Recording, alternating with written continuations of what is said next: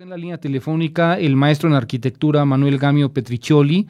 Él es asesor del Sindicato de Trabajadores de la Secretaría de Cultura a nivel federal. Habría que mencionar que es nieto de don Manuel Gamio, también cofundador del seminario Manuel Gamio. Maestro Gamio, buenas tardes, un placer en saludarle.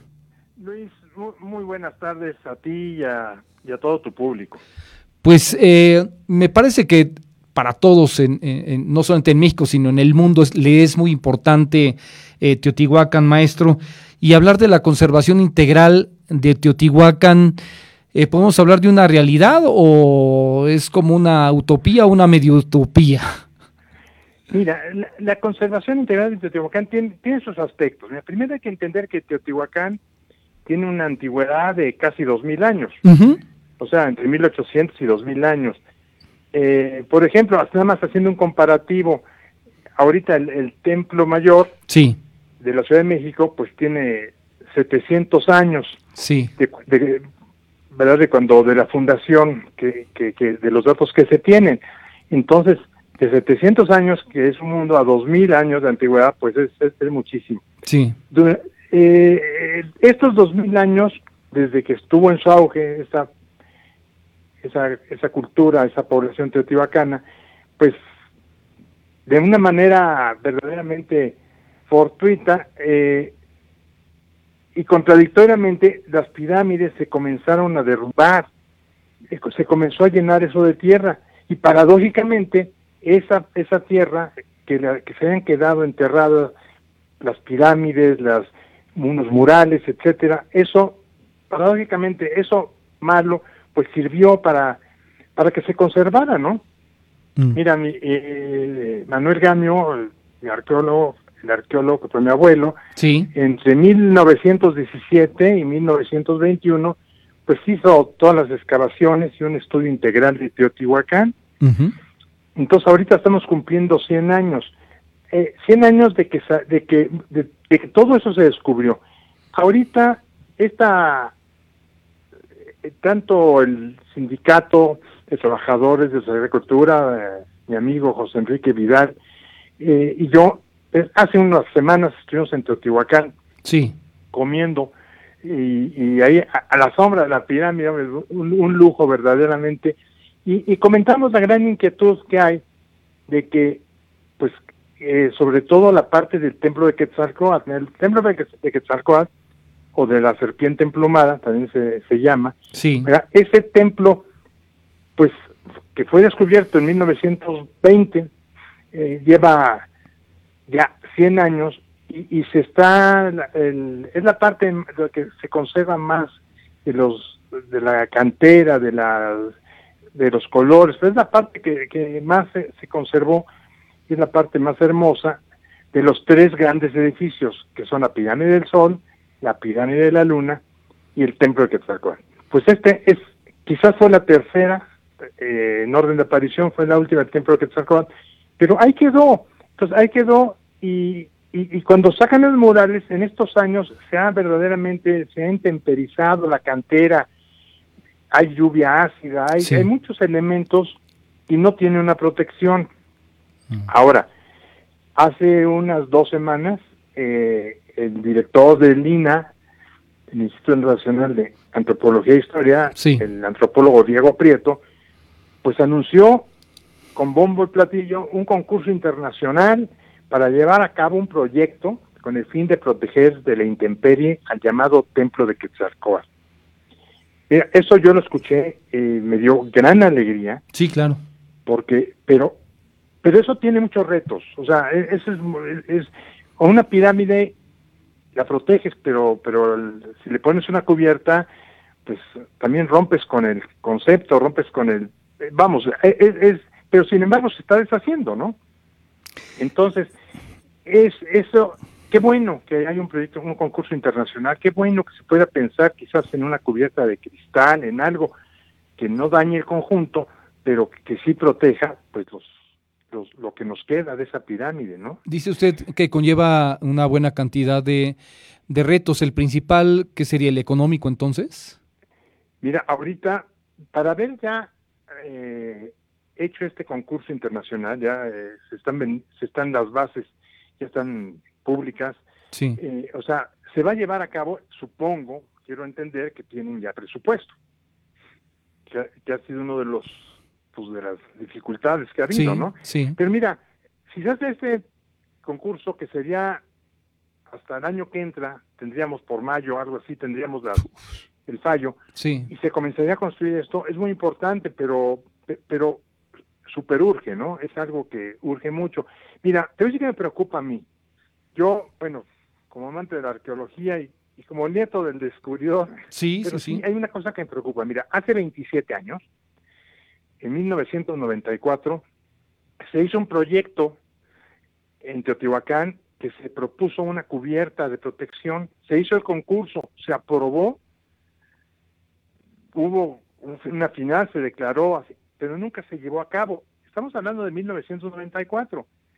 Entonces, luego, en el, en el año 2002, hubo algo que llamaron la tercera mesa redonda de Teotihuacán en septiembre del 2002, en la cual también en uno de los eh, de los informes se hizo un trabajo conjunto entre varias universidades, el INA, la Universidad Nacional Autónoma de México, la Universidad de Nuevo México y varias universidades eh, hicieron un artículo, bueno, pusieron en esa mesa se presentó que sería la conservación del templo de, la serpiente emplumada.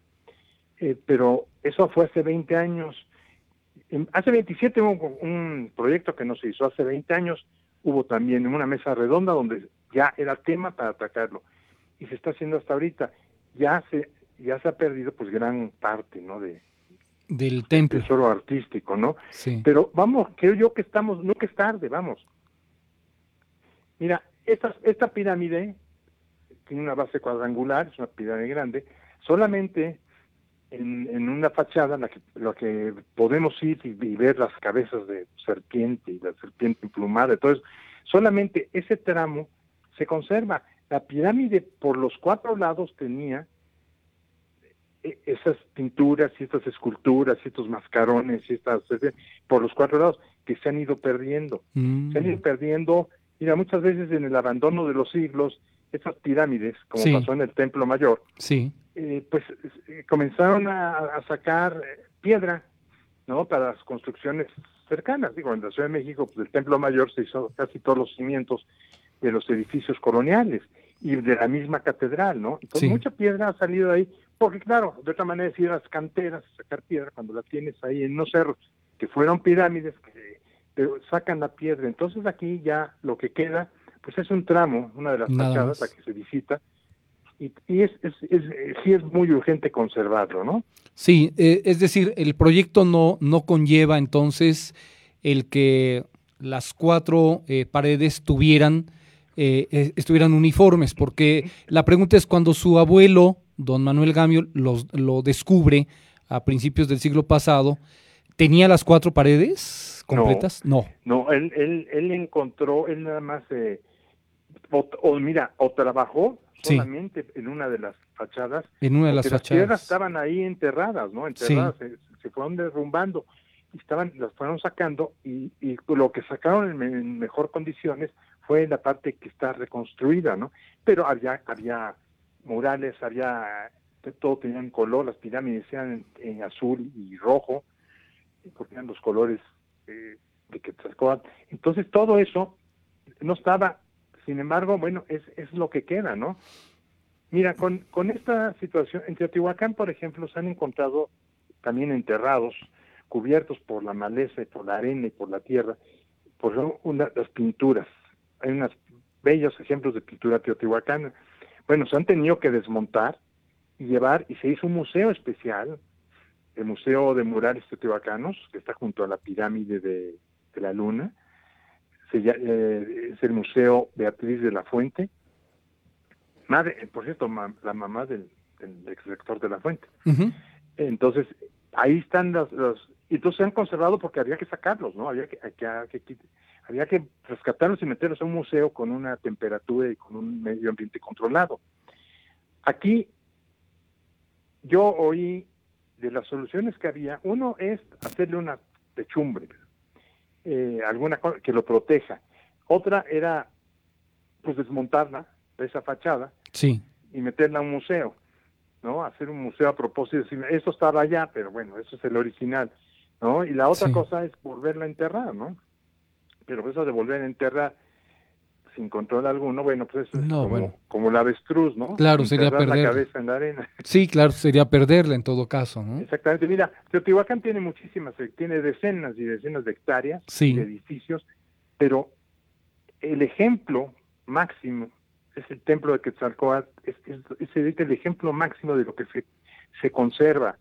Había muchos murales, mi abuelo hablaba de muchos murales todavía en esa zona, ¿no? En esa parte del templo de Quetzalcóatl, en los cuales pues se han ido, se han ido como quedaron al aire libre y no estaban protegidos, pues muchos se, han deshecho. Algunos sí se han vuelto a enterrar incluso, ¿eh? Sí, sí lo tengo entendido que algunos sí, mejor ya no le siguen escarbando porque quedan al, al aire libre y se y, se despintan, se decoloran, se, se acaban.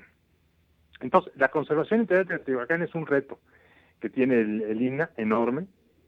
Sí, acepto que no hay, no hay dinero que alcanzara para tener todo Teotihuacán protegido, pues digo, es, enorme la zona arqueológica y, y, han pasado siglos y siglos y siglos y, y, ese es el reto. Ahora, hacer una cubierta que proteja el templo de Quetzalcóatl, pues caray, sería, sería maravilloso encontrar un, proyecto muy audaz, muy inteligente, porque tampoco puedes cubrirlo con una caja de cristal, porque el, el, el agua, la humedad se la, humedad se conserva, ¿no? Sí. Y, y, y, entonces forma lama. Y allá en el centro de la Ciudad de México eh, se han hecho algunas eh, arqueología urbana, se llaman, han hecho unos en las banquetas de repente, y hoy se puede ver con unas las excavaciones de algo de parte del templo mayor con un cristal. Sí, abajo está eso, pero eso está húmedo. Entonces se han creado musgo en las ruinas que también deshace las piedras, ¿no? y, entonces es, es, es difícil, pero es, es, un, es un tema pues, que todo el mundo lo sufre, ¿no? en todo el planeta los, los vestigios arqueológicos están en, en riesgo, ¿no? Y aquí en Teotihuacán, pues que me da mucho gusto que el director del, del INA, el antropólogo Diego Prieto, haya lanzado este concurso. Cualquier solución que tome, siempre va a haber alguien que esté en contra, ¿no? Que está muy feo, que es, pero, pero hay que hacerlo, ¿no? Sí, bueno, a mí me parece que la, en todo caso la importancia, eh, eh, maestro Gamio, es el hecho de mantenerlo a la vista, porque finalmente bueno, es un tesoro que se tiene eh, por, eh, en este territorio de, del país, pero que si no se ve, pues entonces ¿dónde está el atractivo para el turismo? Es decir, hoy existe, hoy existe la tecnología es suficiente como se ha desarrollado, y usted lo sabe mucho más que yo, eh, la tecnología que hay para proteger todo esto y Además, a mí me parece que el hecho, he estado platicando con diferentes personajes como usted vinculados a, Teotihuacán. Y una de las partes que comentamos es eh, el hecho de que eh, se malbarata la propia entrada a, Teotihuacán, es decir, debería de haber un costo eh, para los nacionales, otra para los extranjeros, y a, lo mejor en una de esas aislar el templo de, de, Quetzalcoatl con un cobro extra para quien quiera entrar a verlo, ¿no? Directamente. Exactamente, pues sería una propuesta interesante, ¿no? sería una propuesta interesante para que se pudiera, que protegiera, que se le diera la atención debida, ¿no? Sí. Porque, mira, se acaba, se deshace, esa, la cantera, tengo fotografías sí. que de repente en el mes de enero ves una, hay unas imágenes marinas, unas cuantas marinas y una serpiente este de, de, hecha de la misma piedra.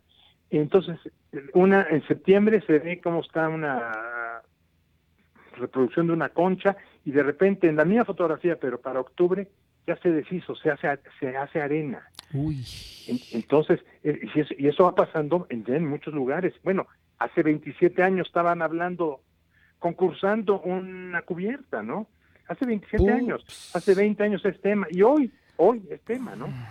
Entonces, sí, sí, mira, los expertos, los arqueólogos que están ahí viviendo, viviendo esto día a día, sí muchos de muchos de ellos pues eh, por eso es mira muchas veces los el sindicato que eh, pues, trabajadores sindicalizados que tienen tantos y tantos años de trabajar ahí pues quizás no tienen em, voz y voto, ¿verdad? Para, para las decisiones de la dirección.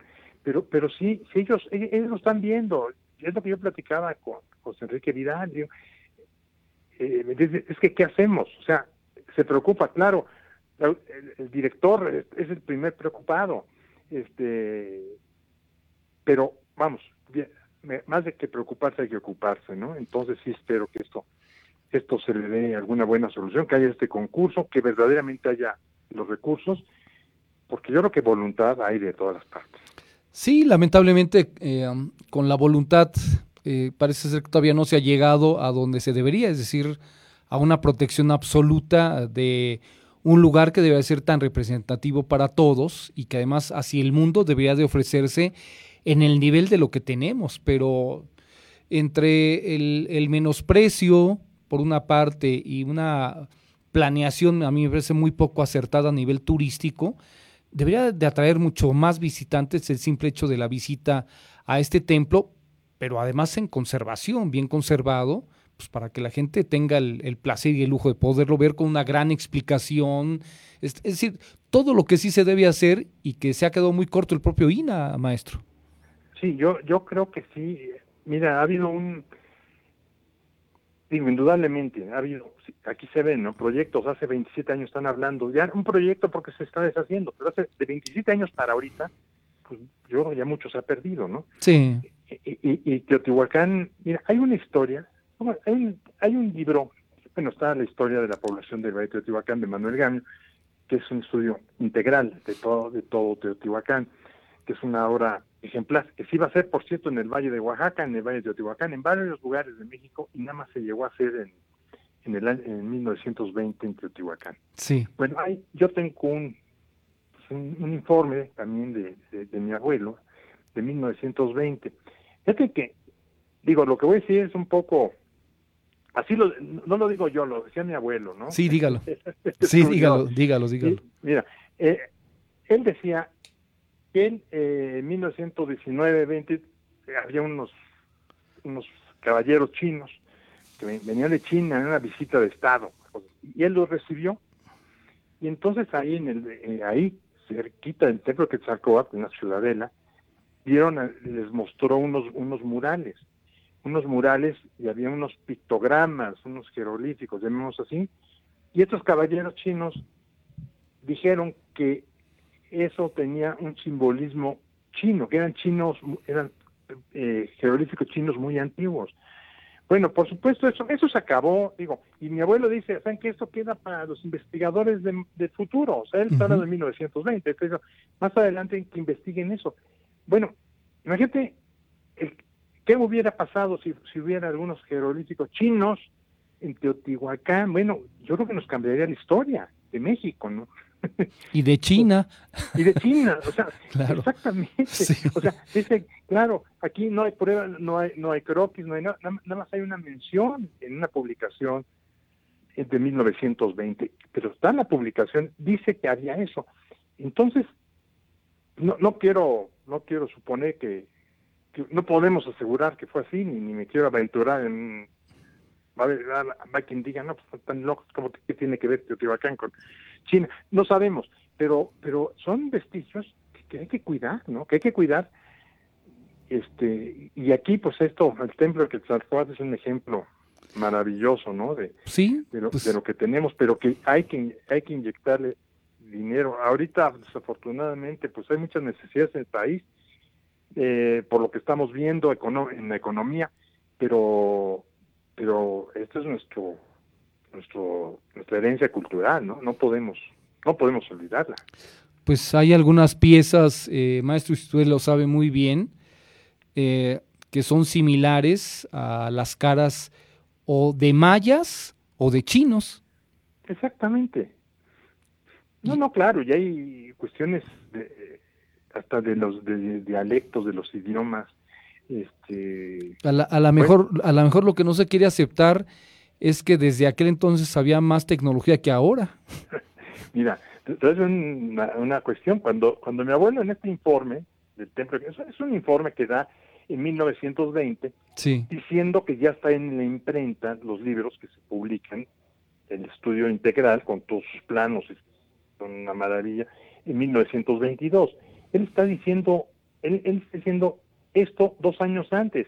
Él decía, y eso sí, pues es de conocimiento de la familia, él decía, miren, en los libros finales pues hubo censura, no me no me permitieron de oye, no mencione que los chinos eh porque eso era era una época de mucho nacionalismo sí sí, sí, sí, después de la revolución posrevolucionario claro entonces como que no se quería mover de esas cosas. Oiga no ponga que los chinos y en, el, y en los libros los libros de Teotihuacán que son tres tomos gruesos con todos los planos con toda la explicación multidisciplinaria pues ahí ahí dice me censuraron que no mencionara eso o sea no, no era adecuado decirlo, no era políticamente. no era políticamente correcto.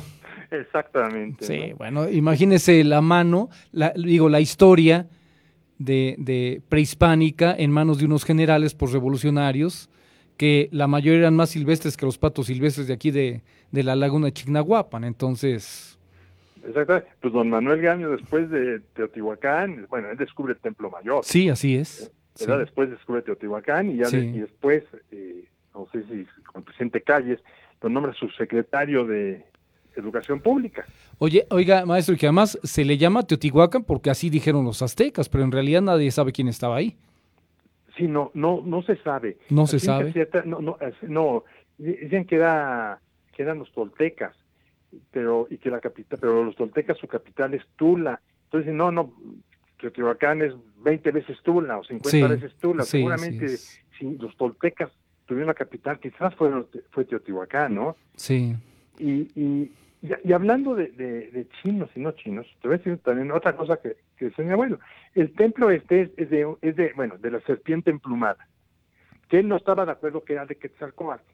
Para él Quetzalcóatl es una cosa y la serpiente emplumada es otra.